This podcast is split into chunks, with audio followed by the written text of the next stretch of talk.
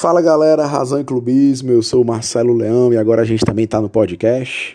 Meus amigos, espero que vocês estejam bem, saudações tricolores a todos. Saudade permanece, ainda estamos quarentenados e a gente está tentando de todas as formas amenizar essa saudade, né? Lembrando jogos históricos, gols marcantes, arquibancada, a gente está fazendo de tudo possível para amenizar a saudade. E o podcast, inclusive, serve para mim para isso também. Eu me sinto interagindo com vocês e matando um pouquinho da saudade do maior clube do estado. Cara, e hoje eh, a gente vai viver o episódio Só Jogão número 2, né? A gente fez o Só Jogão lá atrás.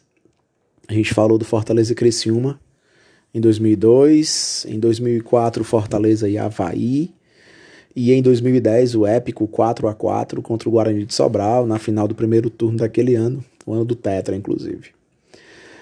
E hoje eu não vou falar de três jogos, não. Hoje o nosso episódio vai falar de um jogo só. Do maior clássico rei que eu vivi na minha vida.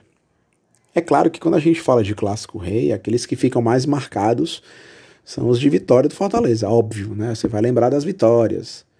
Nem que seja de 1 a 0 gol do Bruno Mezenga, ou 1 a 0 gol do Gabriel Pereira de cobertura, ou o clássico do Creu, Rogerinho Creu clássico do Cassiano, que não foi de vitória, mas representou vitória pra gente, no 2 a 2 ali no final. Tem clássicos aí históricos, né? Clássicos de vitórias.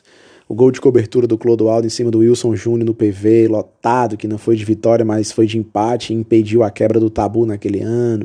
Tem muito clássico importante que eu tive o prazer de viver na arquibancada, que foram realmente excepcionais, mas o que eu vou dizer agora é o maior. Fortaleza 3, Ceará 3, 2001, estádio Presidente Vargas, 10 horas da manhã, galera. Esse é, sem dúvida nenhuma, na minha breve vida dedicada ao Fortaleza, o maior clássico que eu vivi. Esse jogo foi em outubro de 2001. Esse jogo era pela Série B. Né? O Fortaleza tinha acabado de voltar ali para disputar a Série B, a segunda divisão. E a gente estava mal na tabela, precisava da vitória, inclusive. Né? Nossa situação não era legal. A gente vai pressionado pro clássico. E esse clássico é às 10 horas da manhã no PV. Primeiro que clássico no PV a gente sabe já tem uma pegada diferente, já tem uma emoção diferente, já é um clima diferente, né? O PV é um estádio pequeno comparado ao Castelão, então já tem um clima de guerra, entre aspas ali, né? A proximidade com a torcida rival, a chegada no estádio é uma coisa muito é, emocionante, se assim eu posso dizer. 13 de maio, expedicionário, seja lá para onde a gente vem, a gente já tem aquele clima diferente. Quando o jogo era 4 da tarde ou de noite. Eu não lembro de clássico na noite no PV, mas enfim, quando era 4 da tarde era meio assim. Imagina 10 da manhã, galera. Então foi um jogo diferente, até na, na, na rotina da gente, né? Ninguém teve que acordar mais cedo e tomar café e não tinha tanta bebedeira lá fora porque estava muito cedo ainda. Galera, nesse dia estava muito quente, um sol para cada um em Fortaleza. Outubro, a gente está vivendo ali já quase as portas do verão, que está fazendo um calor desgraçado. E 34, 35 graus nesse dia. Foi uma coisa realmente bem, bem forte, bem intensa mesmo. E o PV entupido para um Fortaleza Ceará pelo Campeonato Brasileiro que fazia tempo que não tinha. E a gente Veio um primeiro tempo ali pau a pau, mas sem abertura de placar, o jogo estava 0 a 0 Lembro que a, eu, eu, sentava ali perto, entre, entre a arquibancada e o cimento. Eu, desde moleque tendo essa superstição, e com os meus primos a gente sentava no mesmo local ali para não ter perigo do Fortaleza perder o jogo, né? E a época de torcida organizada de sensacional, início dos anos 2000, então TUF, a gente fazendo uma festa, o estádio lotado, sensacional, cara. PV é um clima diferente, ainda mais em clássico, e aí especificamente de manhã. E aí o jogo começa o primeiro tempo. É um jogo truncado, mas sem muitas chances assim, sem chances evidentes. E aí o segundo tempo de um calor ainda mais infernal, porque o jogo começou às 10, o segundo tempo começou às 11 horas da manhã, meus amigos. Imagina que é um jogo de futebol. 11 horas da manhã no PV em outubro. E aí um calor desgraçado, eu lembro que tinha mangueira para os jogadores tomarem banho do Ceará e do Fortaleza, ficavam tomando banho assim, bizarro. Torcedor desmaiando, rolou muito desmaio de torcedor mesmo por calor e tal. E aí o Finazzi abre o placar, 1 a 0 Finazzi e o PV vem abaixo, a gente desesperado e festa e tal e tudo mais. Eu lembro que o Finazzi abre o placar com 10, 12 minutos, coisa assim. E a gente estava comemorando ainda naquele, naquele é, ritual de pós-gol em clássico, né? Aqueles cânticos que sempre vem, aquela festa e tudo direitinho. E o Ceará bateu o centro, tomou a bola, sei o que tal, acho que foi o Garrinchinha, bumba, um a um. Deu nem tempo da gente comemorar. E aí a vez deles fazerem festa, aquela gritaria. E o jogo recomeça, e o jogo truncado, e o calor desgraçado, e o rendimento tinha que ser alto, porque a gente precisava da vitória, era um clássico, a torcida inflamada. Quem não estava desmaiando de calor estava vibrando ao máximo que podia. A gente tinha cerveja liberada de boa no estádio nessa época, então tinha muita cerveja rolando. E aí o Ceará vai pro ataque lá, os caras têm um ataque. Tiaguinho, não sei o que tal, gol do Mota. E aí a torcida do Ceará vai à loucura, 2 a 1 um, virando o clássico e complicando a nossa situação na tabela. E a gente indignado que o clássico estava sendo vencido por nós, levar uma virada, você fala sério. Só que a gente dá nem tempo dos caras comemorar, velho. Rapidinho, o Fortaleza vai para cima, no, toma a bola e pumba, finase, 2 a 2 E é a nossa vez de responder. Isso em pouco tempo, tá? E aí, pouquinho tempo depois, coisa de três minutinhos depois ali, mais um ataque do Fortaleza, a gente pressionando os caras, a bola sobra pro Reginaldo, lateral. Reginaldo Cabecinha de Coco Babaçu, pai do Reginaldo Júnior. Reginaldo bate cruzado, 3 a 2 Fortaleza. A gente virava o clássico mais uma vez. Meu irmão, esse PV explode, galera. E a gente pirado e gritaria e festa e é nós. E meu irmão, esse clássico é nosso, que clássico histórico.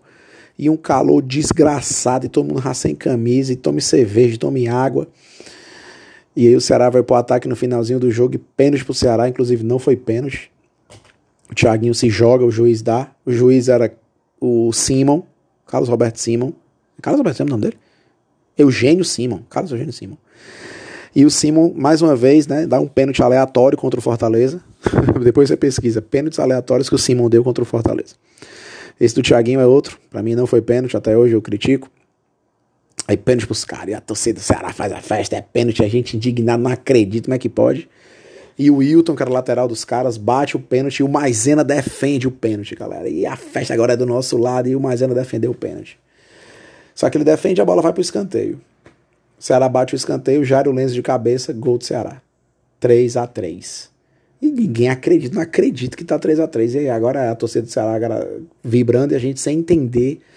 Fortaleza bate o centro, tenta pro ataque mais uma vez. E no último lance, o nosso zagueiro Ariomar debaixo da trave de cabeça, perde um gol e bota a bola por cima. Foi de cabeça, enfim, mas ele botou a bola por cima.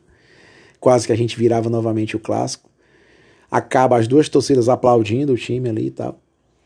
E meio que não combinado, mas todo mundo sai do PV pra praia, porque era um calor desgraçado. Até hoje o Simon disse que esse foi o, um dos jogos mais emocionantes que ele teve o prazer de arbitrar. E foi o maior clássico rei que eu vivi. Né? A gente não sai com a vitória naquele dia, mas o que a gente viveu de emoção, esse, esse, esse, essa montanha russa de emoções, de gol, pênalti perdido, de def... depois do pênalti, gol de novo, e vira pra cá e vira pra cá. E o PV em si traz essa emoção, né? Então o clássico Fortaleza Ceará 3 a 3 2001 tá tá no memorial assim, tem que estar tá guardado em um museu como um do clássico diferenciado, um clássico que emocionou mesmo. Por tudo que representou. Eu lembro que a gente encontrava com a galera na praia, todo mundo saiu do PV foi pra praia né? As torcidas foram à praia e a galera teve uns encontros aí não tão legais, porque as torcidas se encontravam no meio do caminho, PV, mas foi, ficou marcado na história esse clássico de 2001. E aí começava ali para nós a década de ouro, né? Que ela tem início nos anos 2000 com o nosso título em Sobral.